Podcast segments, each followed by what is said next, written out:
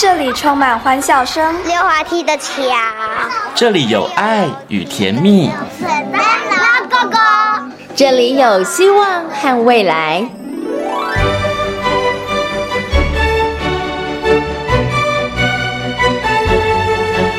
遇见幸福幼儿园，遇见幸福幼，遇见幸福幼，遇见幸福幼儿园。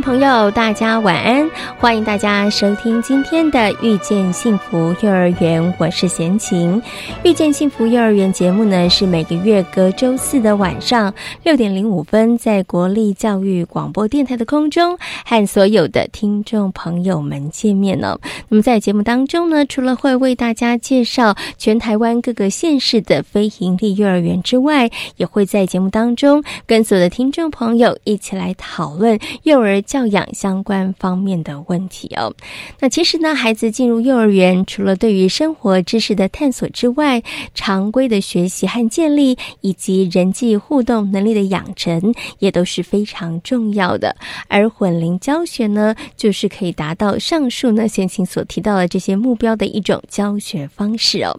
那么，位在高雄的翠屏非营利幼儿园呢，以混龄教学为主，在班级中形塑小型的社会。让孩子们能够从日常的课程当中，借由不同年龄层的互动，增进彼此的成长还有学习。所以呢，在今天幸福幼儿园的单元，翠屏非营利幼儿园的杨秀慧园长将跟我们分享，在教育现场他们是如何来落实混龄教学的。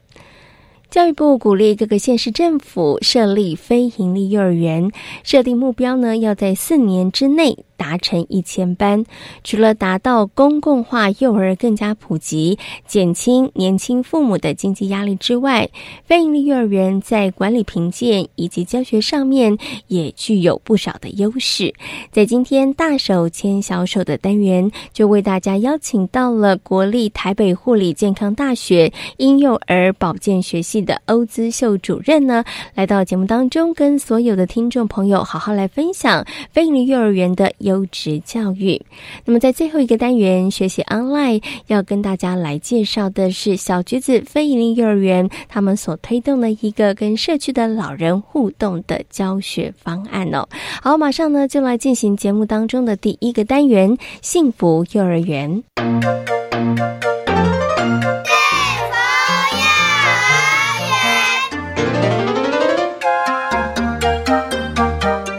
在高雄男子加工区内的翠屏非营利幼儿园，与翠屏国小以及翠屏国中为邻，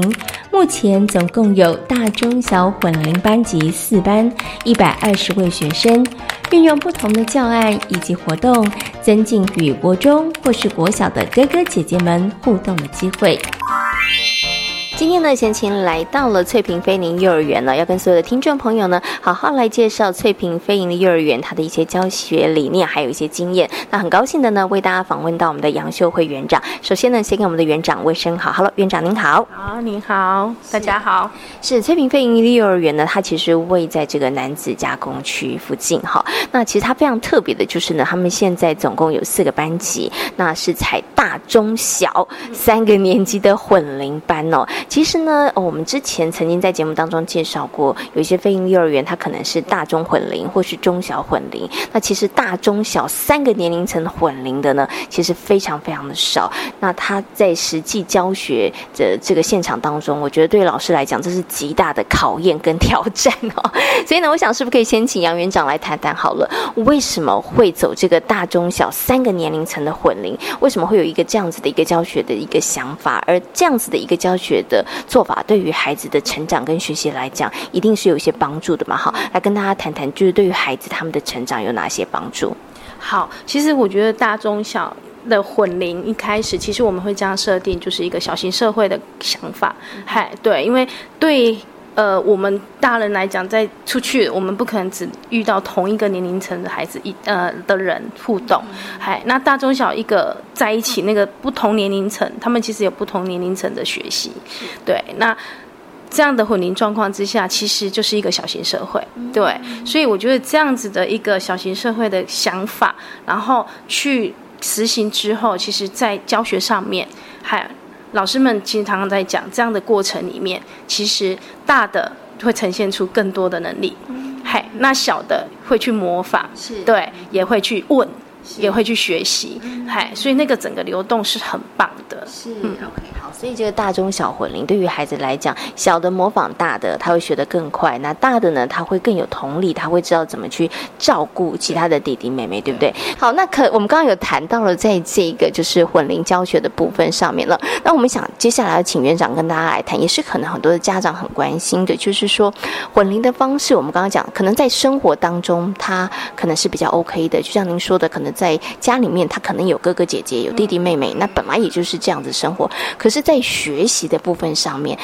还是真的他们有一些些的差距，他们的能力可能会因着他们的年龄不同会不一样。所以在翠屏飞鹰幼儿园，我们现在是用什么样子的一个教学方式为主？然后其实是可以符合大中小混龄这样的一个模式的。嗯哼，呃，我们目前来讲的话，就是落实的。学习区的一个方式，对，那老师其实，在学习区的安排上面，会依依照孩子的年龄层去摆置不同的。教具是好，或者是准备不同的物品给孩子去使用。对，那好比说，呃，虽然说大中小都有，可是，变在学习区时间，孩子他会去到一个他觉得，哎，这这个是我做得到的。哈，好比说折纸好了，嗨，一个美劳区老师的折纸绝对不会单一种，嗨，他可能放了两三种，是复杂的，比较简单的，还有。很简单，只有两个步骤的。对，那小班的孩子，他当然自己就会去尝试，他就会从最简单的那个方式去折。嗨，那在这个部分，其实在整个学习区的落实，嗨。让不同年龄层的孩子在这一个环境里面，他可以去找到自己适合的位置，然后去操作、去学习。那这个过程里面，老师再去协助，嗨，再去提升他的一个能力。是，对对。所以，好比说，嗯，老师在美劳区所谓的折纸之外，像串珠，嗨，我们要让孩子串珠。那对小班的孩子而言，能把珠子穿到绳子里面，已经是一个大考验了。对，所以老师不会只放一个。状态的珠子是啊，孔会有大小哦，对，那有的比较小，当然大班孩子就会自己去挑战，嘿，可是孔比较大的。嘿，小班的孩子他就是以那个大孔的为主，是，对对对，所以老师在这个部分，任何一个角学习区的设定东西要摆进去，他都会去考虑到三个年龄层孩子不一样的状态跟能力，是，还，去放置给要给孩子的学习的物品，对，不是大家想说，哎，那就是积木区，就同样一种积木，或是语言区，可能就是同一类型的绘本，其实不是，他必须要想，哎，我们班因为有大中小。三个年龄层，所以我要依着大家不同的能力发展，然后要放可能适合大家，但是也不是说小呃小班的小朋友只能穿那个大的珠珠珠哦，没有哦，因为可能有的小朋友他的小班的小朋友，他如果手眼协调能力很好，他也许可以穿小珠也是可以的，对不对？只是说我们在同一个学习区当中，我们会放置不同能力的一些这个教具，或是小朋友喜欢的一些可能感兴趣的呃绘本啦，或者是说一些可能美劳的用具哈，可是大家对于学习区有时候会想说，那学习区老师就是让小孩子在那边自己发展啊，老师在旁边在干嘛呢？然后呢，学习区因为学习区会不会小朋友就是每一天他可能就是堆积木，然后。第二天还是堆积木，第三天还是堆积木，对不对？那所以是不是在这个部分上面，老师会适时的去做一些引导，甚或我们可能还会有一些从学习区，然后再延伸出去的一些教案呢？嗯，其实会，而且我们等于一个教室不会只有一个小主题，一个主题在跑。对，从学习区里面，孩子会开始玩出他的东西来。很刚才提到的积木，对，积木他可能真的对积木很很很有兴趣，可是老师会。开始增加不同的配件给他，嗨，好，或者不同形状的积木给他，不同材质的积木，所以在这个过程里面，孩子其实一直在有不同的元素进来，对，挑战进来。嘿，那像好比说，好，大家觉得说，哎，孩子在学区好像真的就是在玩，可是，在那个玩的过程里面，好比说，好在娃娃家，他们在扮演。对，那这个过程里面，其实他们可能好，好比说，我们之前有小朋友在那里面玩玩玩，他们就是自己拿着老师放的东西在那边开餐厅。对，老师其实在这时候观察到孩子的互动，哎，那你们你要开什么餐厅啊？孩子就会开始把他旧经验不断的丢出来告诉老师。后来他们真的就是从娃娃家开了一个披萨店出来，还还自己拿那个纸箱做了一个外送车。嘿，然后有有招牌有门，对，然后后来是实际真的就是烤披萨去卖，对，类似像这样的小主题，其实在一个班级里面有有好几个都会串出来，嘿，那呃老师这个过程里面，像美劳区好了，他们要开披萨店，他们要去美劳区使用美劳区的工具，嗯，嘿，去做出他们的招牌，是，对，去做出他们的门。大门，嘿，好像这样子的东西，其实区跟区之间也会有连接，对，所以蛮就是老师在这个过程里面，其实是非常忙的，他要不断的去看到孩子的需要，不断的找材料给孩子，然后去增加他的经验，去去提升他的能力，对对对。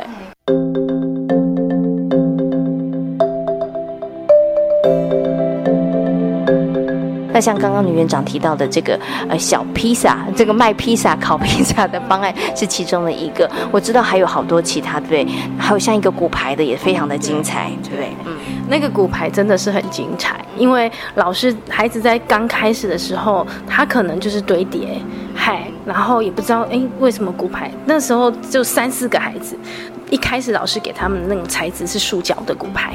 然后孩子就觉得嗯怎么一推他好像不太会倒。对，然后就是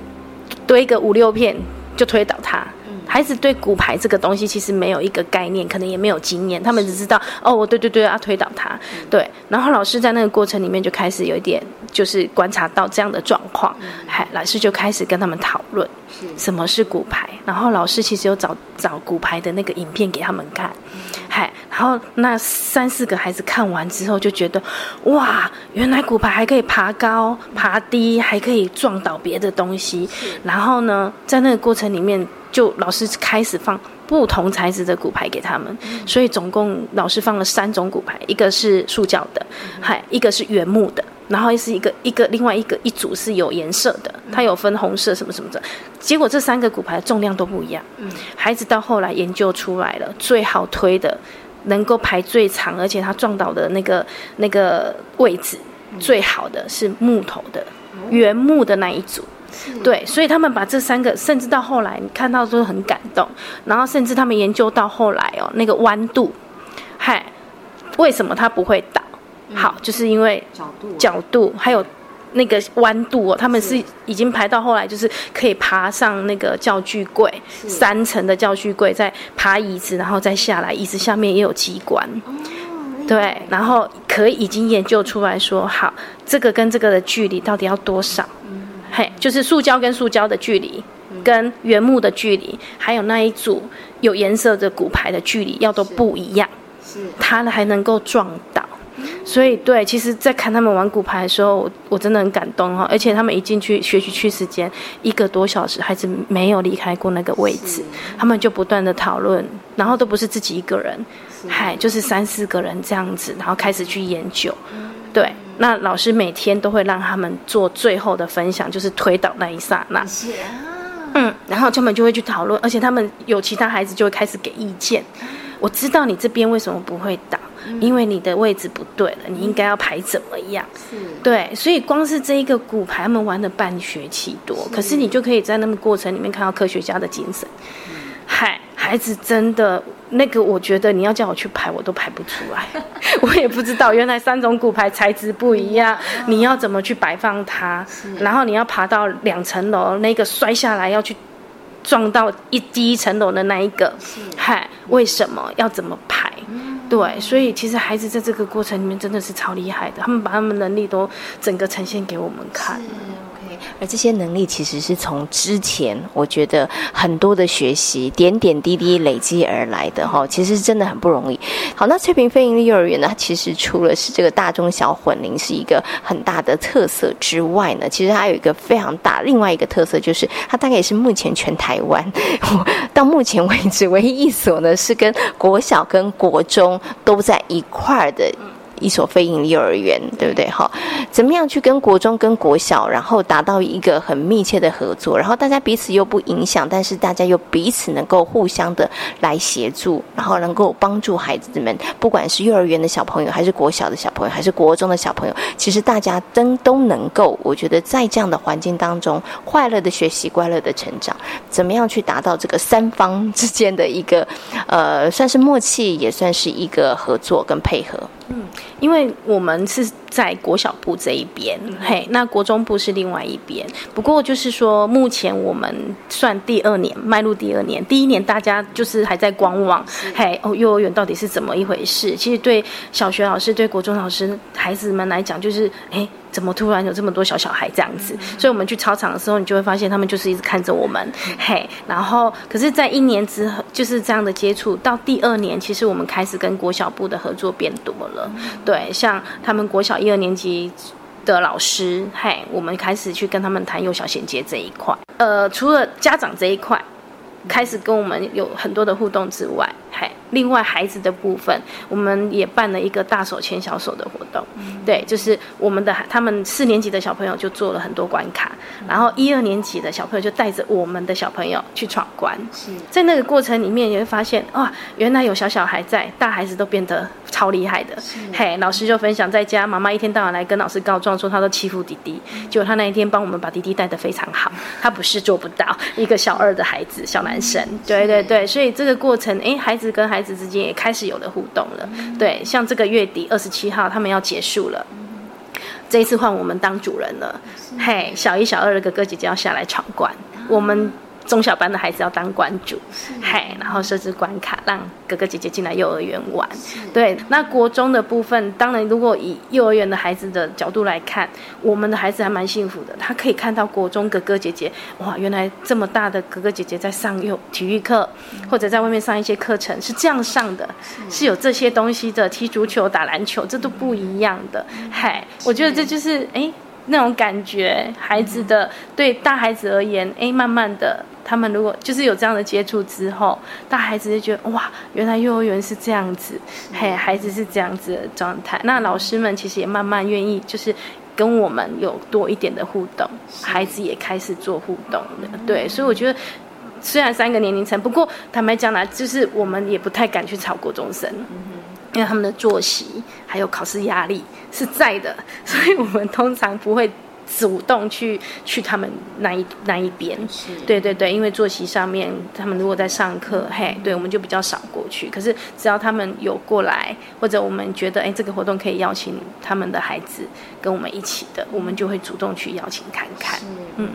我觉得真的非常好诶，在这个翠屏飞云幼儿园呢，它是大中小三个年龄层的混龄，但是在这个翠屏的一个大环境里头，你知道它是幼儿园、国小跟国中三个不同年龄阶段的混龄，其实我觉得蛮好的。所以在这边孩子呢，他真的从小他就会，我觉得他就是一个非常的社会。就是很融合社会了，就在小小型社会当中互动了，对不对？他也就知道，我觉得在这样的环境下，孩子很容易就懂得什么叫做长幼有序。嗯，好，然后很懂得什么时候就是呃，你有能力的人去帮助比较辛苦需要协助的人，因为在他们的生活当中，在他们的学习环境里头，他们就是无时无刻。不都是在学习这样子的一个状况嘛？好，OK，好，那今天呢也非常谢谢呢，社会园长跟大家做这么精彩的分享，感谢你，谢谢，谢谢。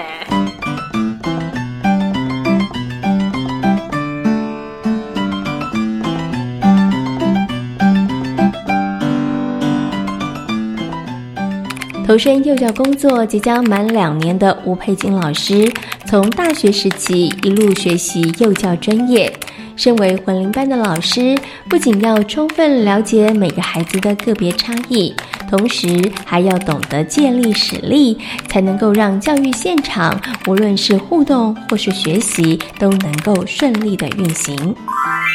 哦，其实当初是因为觉得自己在呃专业的部分呢，因为我是念完大学之后没有直接到现场去，我就先继续进修。那进修完之后，觉得自己可能在幼教部分的准备跟心理层面的一个准备，可能已经觉得是可以让我到现场去好好的试试看。对，所以就刚好因为这边的学校刚好刚成立，所以就想说有这样的机会，然后踏到这个现场，所以就决定啊，那就先踏进来试试看这样子。对，刚刚佩锦老师有说，就是毕业之后其实也看了一些园所，然后也是在找一个适合自己的。然后你发现呢，这个非营利幼儿园呢，其实会带给你蛮多挑战的哦。所以你想说来尝试看看，大家会很好奇是什么样的挑战，觉得让你可以哎来尝试一下呢？对，因为当初嗯，我进到非利园的时候，其实那时候非利园其实才刚开始在做一个推行的部分。那当然有听说很多的一个诱因，就是所谓的一个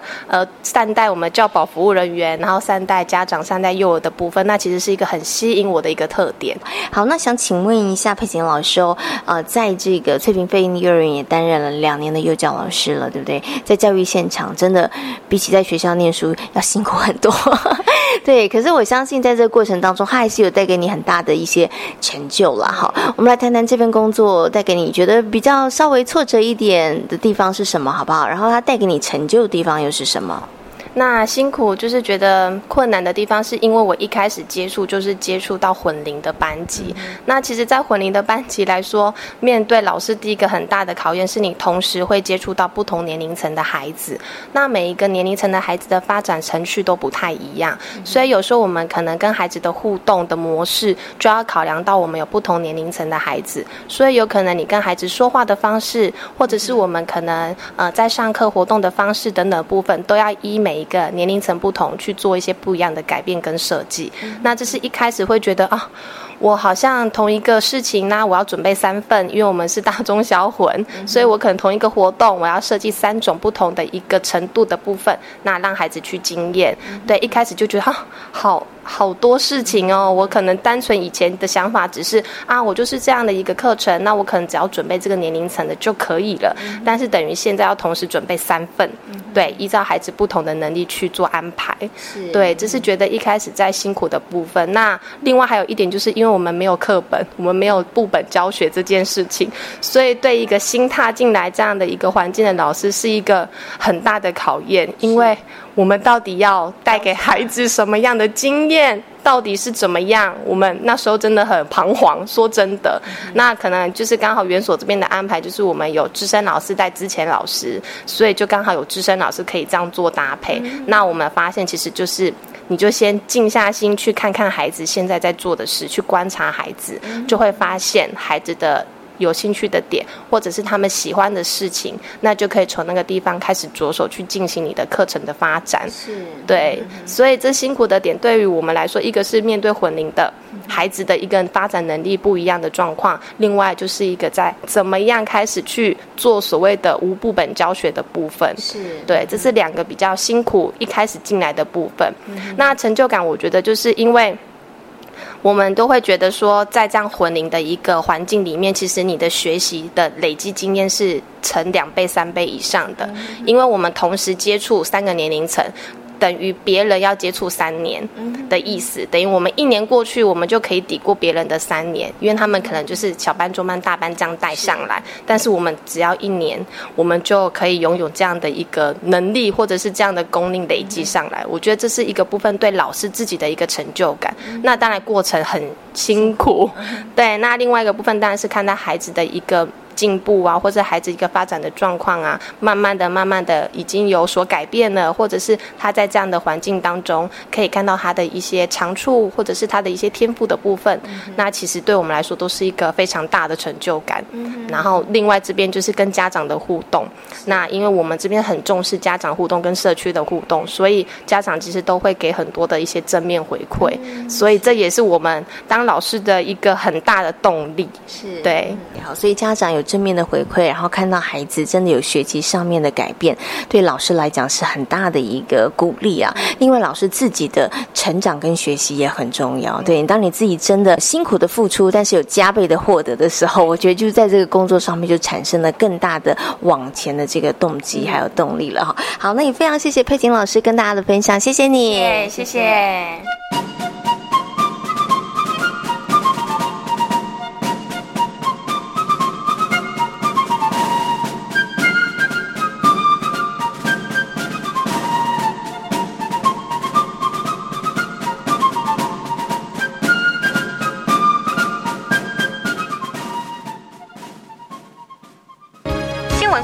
机关署表示，肠病毒已经进入流行季，请家中有五岁以下幼儿的家长特别注意。老公，你听到没？新闻说哦，说特别是家中有感染肠病毒的幼儿，出现嗜睡、手脚无力、持续呕吐、抽搐等重症前兆病征，要迅速送医治疗。哎，那你刚刚回来有没有先洗手？如果没有，我可是不准你抱 baby 哦。是，老婆大人。预防肠病毒，赢在勤洗手。以上广告由疾病管制署提供。十二年国教新课纲将在一百零八学年度开始实施，你知道有哪些改变吗？有哪些应应的配套措施？有哪些学校的试行经验呢？为了满足大众对新课纲知的需要，教育部课程协作中心每个月十号发行电子报，传递新课纲相关资讯。掌握新课纲最新讯息，快上网搜寻教育部课程协作电子报。以上广告由教育部提供。我是罗美玲，我在坚实出生长大。这里的孩子缺乏的一直不是物资，而是稳定的陪伴。美玲邀请你一起加入至善基金会陪你长大计划，每天二十元，每个月六百元，用行动陪伴原乡的孩子平安长大。捐款请上脸书搜寻至善基金会，或拨零二二三八八九一一八零二二三八八九一一八。大家好，我们是台湾弦乐团，我们都在教育广播电台。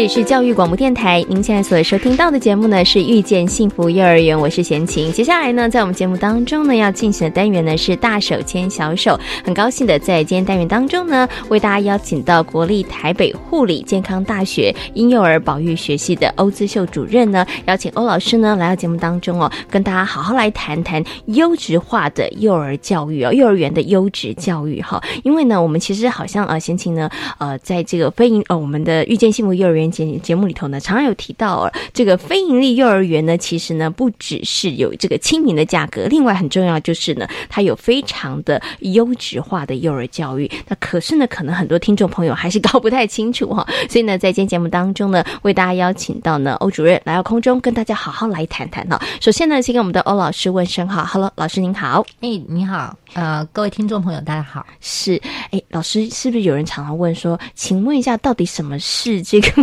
优质的幼儿教育哦，是应该让孩子学很多东西，还是要培养孩子的常规？其实我觉得大家对于什么是优质化的幼儿教育，我觉得好像很难给他一个定义，或者是不晓得应该怎么样来去看待这件事情。好，应该这样讲，就是说，呃，优质的幼儿教育应该先回来讲说，哎，我们对幼儿。呃，教育的期待跟目标是什么？是好，当呃期待跟目标确立之后，其实他怎么样能够做到这个期待，他自然就是他所谓的优质，就是能够达到这个目标的一个呃教育的。的实施方式跟内容，它应该就是所谓的优质。是，那我觉得您刚刚提到说，哎，好像有很多人觉得到底是什么才叫做优质，搞不清楚的时候，是因为我们对孩子怎么样叫做快乐成长，什么叫做呃有足够的充分的学习，或者有。有足够的准备，好像是呃，就是上下阶段的这个幼小衔接的准备，其实每个人的想象是不太一样的，每个人经验不太一样。是。那至于在我们呃幼教专业上，事实上它没有那么模糊，嗯嗯，它也没有那么不确定。是，嗨，虽然它有个别差异，因为每个孩子他的速度啊，哈，那他的这个呃呃哪边比较呃的呃偏重，哈，哪边比较需要被协助，可能不太一样。但是整体来讲，呃，孩子在这个阶段该怎么样的发展？然后能够顺利衔接下个阶段，然后甚至一个终身的一个奠定终身学习跟成长的一个好的基础，呃，包括他的习惯也好，他的呃能力也好，啊，那我们现在讲的课纲里头的六大素养也好，呃，其实呃是是是是有一个定论的，是好，也可能我们如果简单讲，我们现在教育部讲的是要正常化的教学。是，嗨，或者是在我们非盈利幼儿园，我常讲叫做正常化的营运，是，也许是我们等下可以谈的内容。是，OK，好，所以老师刚刚讲哈，就是优质化的呃幼儿教育，其实应该呃追本溯源，就是你希望孩子他可以长成什么样子，他要怎么样的成长哈，然后能够符合这样的目标呢？那能够呃让孩子呃。达到那个目标，它就是一个优质化的这个幼儿教育。那老师刚刚有提到了，可能幼教专家、幼教老师们是很明确的，可是很多家很多家长可能是很模糊的哈，因为大家可能呃这个想法上不太一样。可是在这个部分上啊，这个问题我想请问一下老师哈，因为可能刚刚讲。呃，可能幼儿园的呃，就是幼教的专家，可能你们有一个清楚的一个图像。可是家长啊，他们为什么？我觉得大家会真的不一样。有的人觉得说，他要做他的什么样是优质的幼儿教育，可能就是要为他的小学做准备，是，就是让他的可能在学理的部分上面，可以尽量的给他多学习。那他觉得这才是优质的幼儿教育。可是这个部分可能跟所谓的幼教专家或是老师刚刚提到的，他其实是有落差的。那造成这样落差的原因是什么？是因为整个社会的氛围嘛？我在想，呃呃，可能除了这个落差，这个落差是还好。就是事实上，呃，就像我刚刚讲的，其实呃，我们人的呃学习跟成长是一个连贯的过程，连续的过程。哈，我们即使在讲呃。二岁到六岁的这个幼儿教育来讲，就是说，他其实呃，孩子总是要离开幼儿园，毕业了，要衔接他下一个阶段小学的学期，所以幼小衔接在课纲里头，其实一个也是一个很重要的一个部分。但是我常常跟我们的家长讲说，哎，其实呃，不是只有幼小衔接，孩子每一年都在衔接他的幼幼班。升班的时候要不要衔接到他小班？小班要不要衔接中班？中班要不要衔接大班？就跟大班要去衔接呃小学一样，甚至幼幼班可能要跟往下的那个托婴中心或保姆的这个成长。去去衔接，所以呃呃，因为是一个连续的过程，所以我觉得我们本来就是有一个部分要是互相的呃呃呃，所谓奠定基础嘛哈啊，那你每一个现阶段的呃这个学习成长都是下阶段的基础，这个一定有要为未来做准备这件事情，但是也有不是呃不是准备，就是我这个阶段就该有的事情，这不是为。只是为不是功利的，只为下，因为这阶段都没走稳，你怎么走到下阶段呢？是好，好，那那那就这个部分，我觉得其实是呃呃，刚刚讲说，我觉得没有太大差别，是说，因为大人呃家长嘛，家长他可能没有像呃我们，因为我们的工作，我们就是要去了解这些细微的这个这个成长，所以呃呃，大人可能。很快的想到，他会把整个幼儿园当成一个大的阶段，是，就是我进幼儿园，我我忘了他其实只是幼，只是幼幼班，嗯，我忘了他还在小班，但我想到说啊，幼儿园之后不是就要上小学吗？所以他立刻就跳到那边，所以我们就会看到有些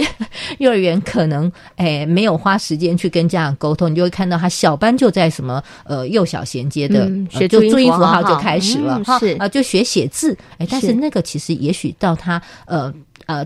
在发展上，他到中大班的时候才会对符号感兴趣，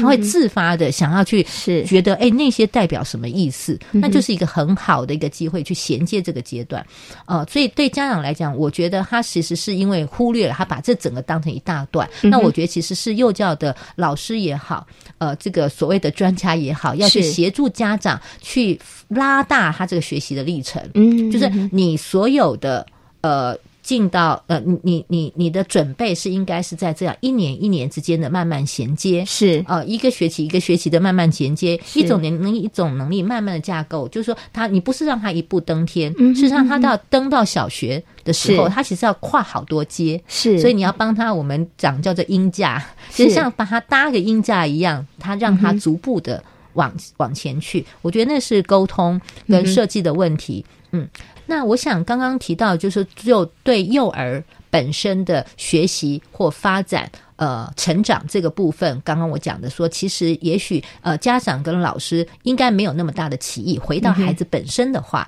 其实因为我们在呃台湾的幼教真的已经是蛮先进的。我们对于呃孩子该怎么成长，或者他我们可能怎么样的环境对他的这个阶段的成长是有帮助，对他衔接下面是有帮助。甚至我们的课程，像我们现在已经也有课纲出来，我们也有非常多的呃相关的工具，能够去协助呃。培养两岁到六岁孩子如何逐步的成长，然后奠定他很好的这个呃全人的一个发展的一个基础，然后呃培养他的六大素养。我觉得这个部分应该呃。不会那么模糊，那也是为什么我们的呃呃教育部其实已经能够嗯呃能够去推所谓的呃幼儿幼儿园的这个课纲出来哈。我觉得这个蓝图呃其实学习的一个步骤其实是清楚的哈。那但是有另外一个面向，确实呃会一直存在的差异，这个是古今中外都一直是这样的哈。就是我们每一个人呃其实对于自己怎么样叫做美好的人生。呃，每一对父母对于他的子女，呃，怎么样叫做呃，你对他的期许也好，哈，呃呃呃期期待，或者你可能为他呃画出来的这个蓝图，呃，我想是不同的。是，那这个不同，也许也会呃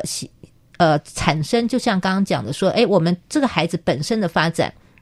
学习其实是有共识的，有清楚的蓝图的。那但是对每一个人的期待，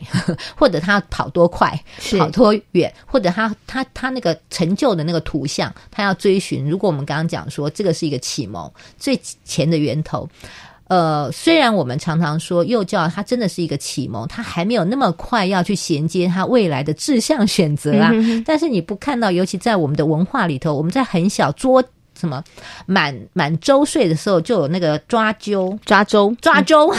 的活动，哎，就要给他看他是抓那个计算机还是碰电脑还是那个什么那个听诊器？好好，我们好像很快在孩子很早的时候就在做那个计值体系的那个目标设定。是好，那事实上其实启蒙。甚至我们的基础的教育，呃，也许在小学阶段都没有那么快要到他的性向啊，那个可能是国高中阶段的事情。对，那呃，我我觉得这个可能是一个我们目前也许还要再去跟家长去沟通。那在孩子更小的时候，有没有在学前的时候他更重要的？嗯哼。而他能够未来我们说带着走的能力是什么？稳定的情绪，嗯哼，是好，然后对自我的信心，相信自己没有什么事情是做不到的，嗯，知道自己喜欢什么。你看我们那么小的孩子，我们让他去选择学习区，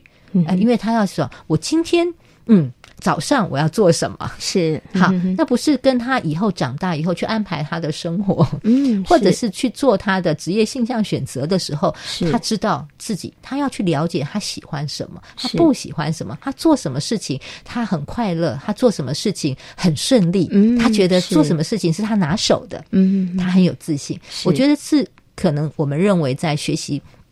在在在学前这个阶段是重要的。我跟人的关系，我是信任他，跟我有冲突人，我知道怎么跟他相处。是，大概就是回到我们的全人六大面向。我我遇到我有问题，我好奇的事情，我常保好奇的心。是，那然后对我好奇的事情，我知道我很勤快的，能动手，能动脑，是，能找工具，能找书。是好，能够跟人家讨论，然后来解决这个问题。我觉得这大概都不管他将来成为什么样各行各业的重要的人，都应该是基本的一些素养跟能力的基础。呃，习惯的养成，很多人会注意到说，哎，孩子很很小的时候，有些习惯就成立了，比如说喜欢吃。甜的 喜欢吃咸的，好是。饮食的口味。事实上，孩子对学习的兴趣的习惯也会在这个阶段就可以慢慢形成，跟人相处的很多的习惯也就慢慢形成了。是，他是爱跟人家聊天的。觉得跟人家相处是愉快的，做事情是要纠团一起进行的，还是他喜欢独处胜过于跟很多人？嗯，有他个人本来的天生的特质，有他在学前这个阶段他的呃这个学前教育所提供的成长环境，慢慢。引导他是去呃养成的习惯，这是可能是我们作为幼教的老师常常自我的期许。是这么重要的一个时段来到我们手上，那我们如何给他一个好的环境，给他一个好的呃适应、适当的学习，然后也能够跟家长沟通这个部分，因为家长陪孩子时间更长，是我们陪孩子时间还是有限。对，这个大概是我想您刚刚的那个问题让我想到的，是可以谈的事情。是 OK。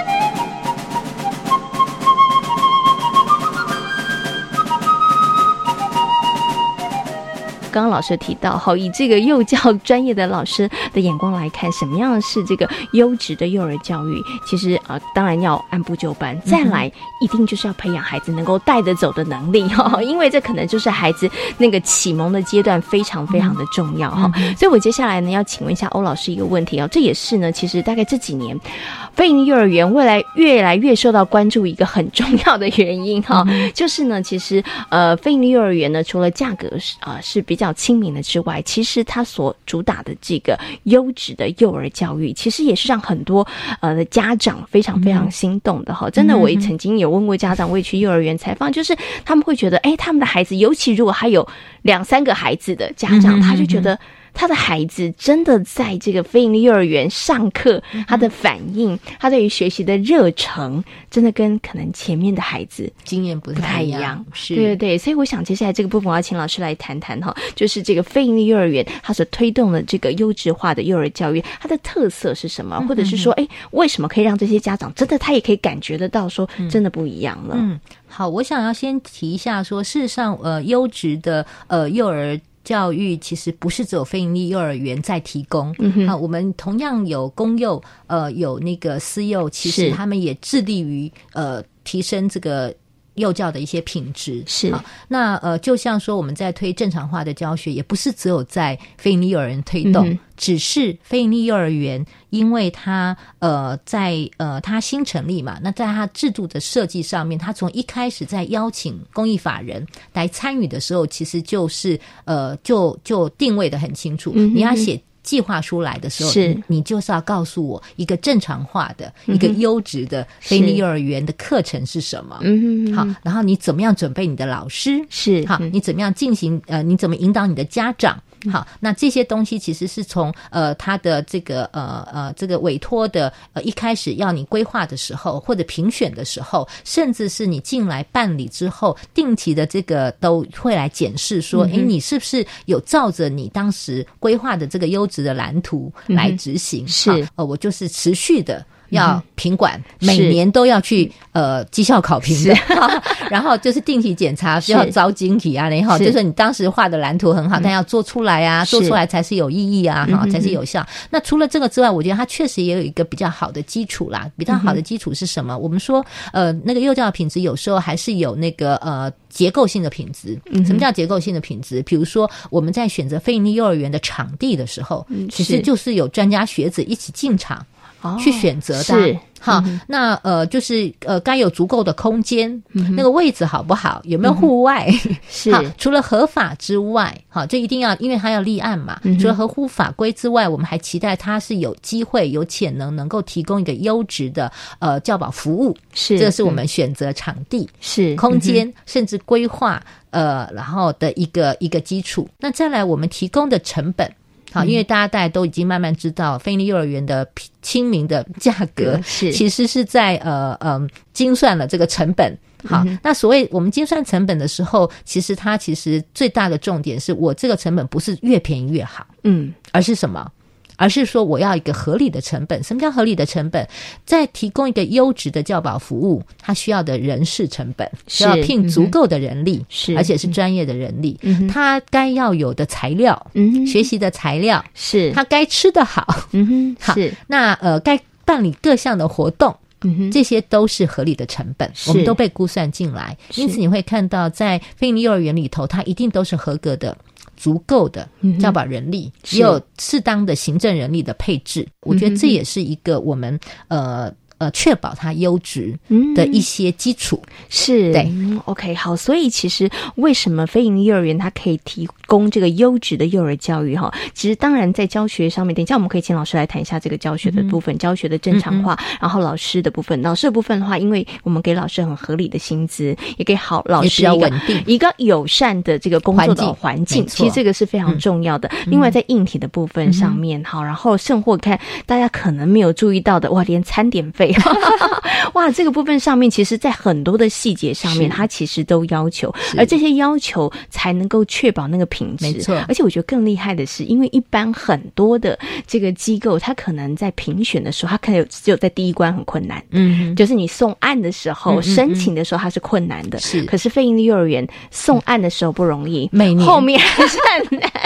你当初的承诺是有人。有很多眼睛看着在监督着你的 哈，所以像欧老师现在其实一每一个月也是要跑很多的这个非营利幼儿园，然后去其实去监督，然后去辅导。不要讲做监督啦，就是说我们应该是说我们一起来呃支持 support 一下，就是说我们其实，在这样的好的环境跟制度之下，其实我们有大家呃，因为公益法人也是带着理想来嘛，那理想在实践的过程上面，其实还是要有有有有一些。修正嘛，呃，然后它其实是要结合很多人的资源，很多的人力。那我们应该是共同来逐梦，或者共同来为孩子打造一个呃适合他成长。而且你看，我们还有一个核心价值是呃社区互动、专业整合、公司协力，这个都是说我们来 support 法人也好，support 家庭，嗯好，我们 support 老师，然后呃。重要的是，因为我们关心里头的孩子。是 OK，好，所以这个其实就是为什么非营利幼儿园它可以提供这个呃优质的幼儿教育，因为其实不止园长。不止老师，其实他背后真的有一股很强大的力量，在提供非常棒的这个资源哈。我们最后花一点点时间，我要请老师来谈的，就是关于这个呃，也是很优质化的这个课程，就我们刚刚提到的这个正常化的教学。你会发现在非营利幼儿园，他们的课表上面你看不到什么国语课，看不到什么数学课、自然课是没有的哈。但是孩子他们可能可以透过呃角落的学习，可以透过方案的学习，然后呢，其实可以启发他们学习的动机、热情。啊，甚或可以激发他们的一些能力哦。可是像贤琴在采访这个过程当中，其实真的很多的孩子的表现是让我非常非常惊艳的。但是我发现，在这个正常化的教学里头，老师绝对会是一个非常非常重要的关键角色。嗯，应该这样讲。呃，就没有经验的老师，真的很难，确实需要一段时间。哈，那但是在。各种的学习或训练上面、培训上面，其实这一直是我们台湾呃，就是呃专业幼教培训呃发展这个过程当中，其实我们。呃，有很多老师、很多学校在共同做这些事情，所以呃，应该是说他们的训练是有的。然后教学本来就是很艺术的嘛，哈，所以他确实也是需要时间逐渐的累积，哈。所以我想要谈的是说，其实在这个制度里头是刚刚提到说，先给老师一个呃合理的工作环境，是，然后让他能够安心在这边，而且稳定的在这边之后，他其实背后一样要有系统性的协助给他，是。例如说，我们目前非利幼儿园其实，呃，当然第一个协助是他内部，就是这个公益法人，他们当初在来办理这个幼儿园的时候，应该有他们自己内部的这个呃培训系统也好，或者课程发展的一个计划也好，他们来的时候是要写词。至少每一次约是四年，他就要写四年的计划。是，然后我们在成本上面其实也有提供老师的在职进修的费用。是，好，然后我们也呃呃，他们其实也有可以去申请教育部的辅导计划，就是说这些资源其实是同步提供的。嗯那呃，但是更重要的是说，它其实在这个正常化课程的部分呢，其实因为它搭着可能很多管理监督的制度来讲，因此它就会有定期，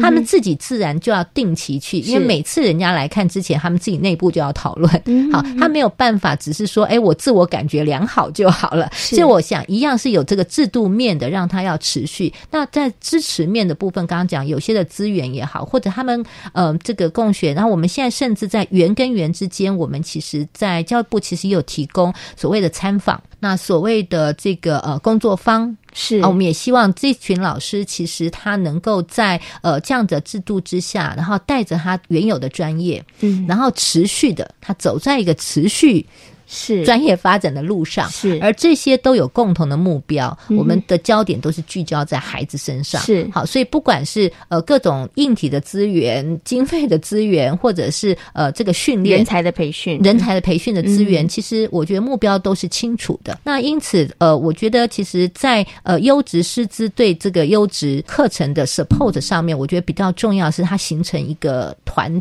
体。嗯，是形成一个系统，就是说，我们进到这边，其实我们排除了很多就是其他的干扰因素之外，我们其实很重要的目标就是要把教保的品质做好。是那因此，大家我觉得目标是单纯的。那虽然很多的辛苦面，大概就是说大家讨论的啊，呃，工作的，啊，我们也不会让他老师也不需要出去做招生工作。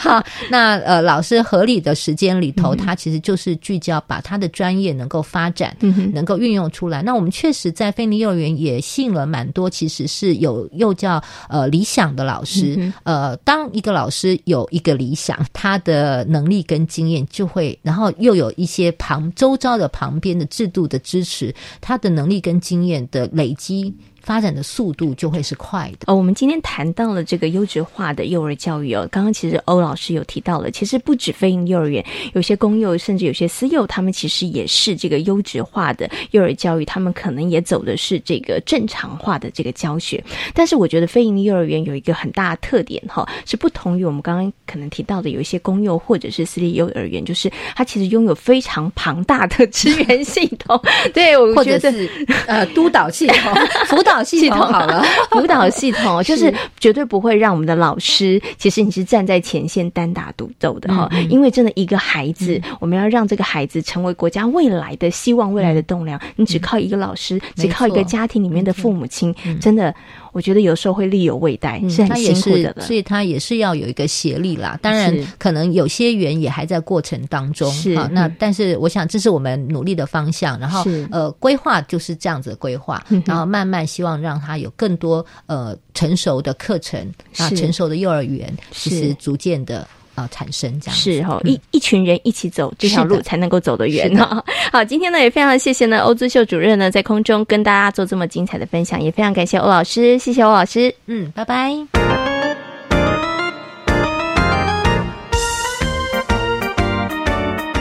这是教育广播电台，您现在所收听到的节目呢是遇见幸福幼儿园，我是贤琴。接下来呢要进行节目最后一个单元，学习 online。如何建立起幼儿园的孩子们跟社区的连结，关心社区的事物以及居民是很好的起点。为在嘉义的小橘子飞营幼儿园，带着孩子们关怀社区的老人长照中心。虽然开始之初，家长们会有一些质疑、怀疑的眼光，但是看着老幼和谐以及愉快的互动，家长们开始认同，同时也支持这样的活动。小橘子非营利幼儿园的林奇兰园长将跟我们分享过程的转变，以及学校内的老师如何引导孩子们关心家中的爷爷奶奶。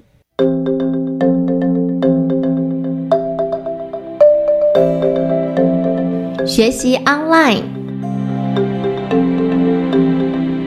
大班的孩子有走到社区，然后我们有访问到一家奇乐园，它是属于老人的，类似老人的幼儿园，是老人日照中心。对，但是我们跟孩子讲说，哎，那个阿公阿妈也要上学去哦，对，那我们要去跟他们，因为我们要送我们所有的的爱心，我们要去关怀他们。那刚开始有的家长他会排斥。啊，我诶，跟家黑老人做伙，迄会有病无？想那是会担心。可是从一去会害怕，然后跟他们互动以后，老人他们觉得哎，好开心哦。这些阿公阿妈觉得这些小孩让他带来了欢乐，所以再由那一边他们主动来跟我们孩子说，哎，我们要玩桌，我们这些阿公阿妈要教你玩桌游哦。是，然后再由他们过来，然后跟孩子互动，一直到最后期末那个。阿公阿妈还有把他们自己种的草莓、草莓苗是，然后亲自就是带来学校分给我们每一个班级的小朋友。对，那我们孩子也把它作为所谓的那个移植，然后把它照顾长大，一直到最近草莓草莓苗生出草莓了，那他们就会说：“哎，那我们是不是要跟阿公阿妈讲，我们的草莓长出来了，请他们来吃草莓？”那又刚好适逢母亲节快到，那借由这样子的一个过程，老师就用这样的一个一个。机制，然后就去引导孩子，哎，怎么去关怀我们家里面的人。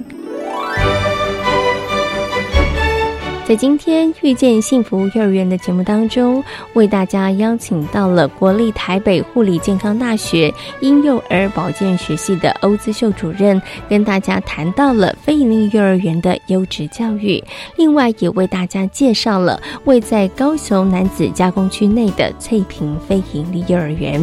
今天节目呢进行到这里，要跟所有的听众朋友们说声再会了。感谢大家今天的收听，也祝福大家有一个愉快。快的夜晚，我们下次同一时间空中再会，拜拜。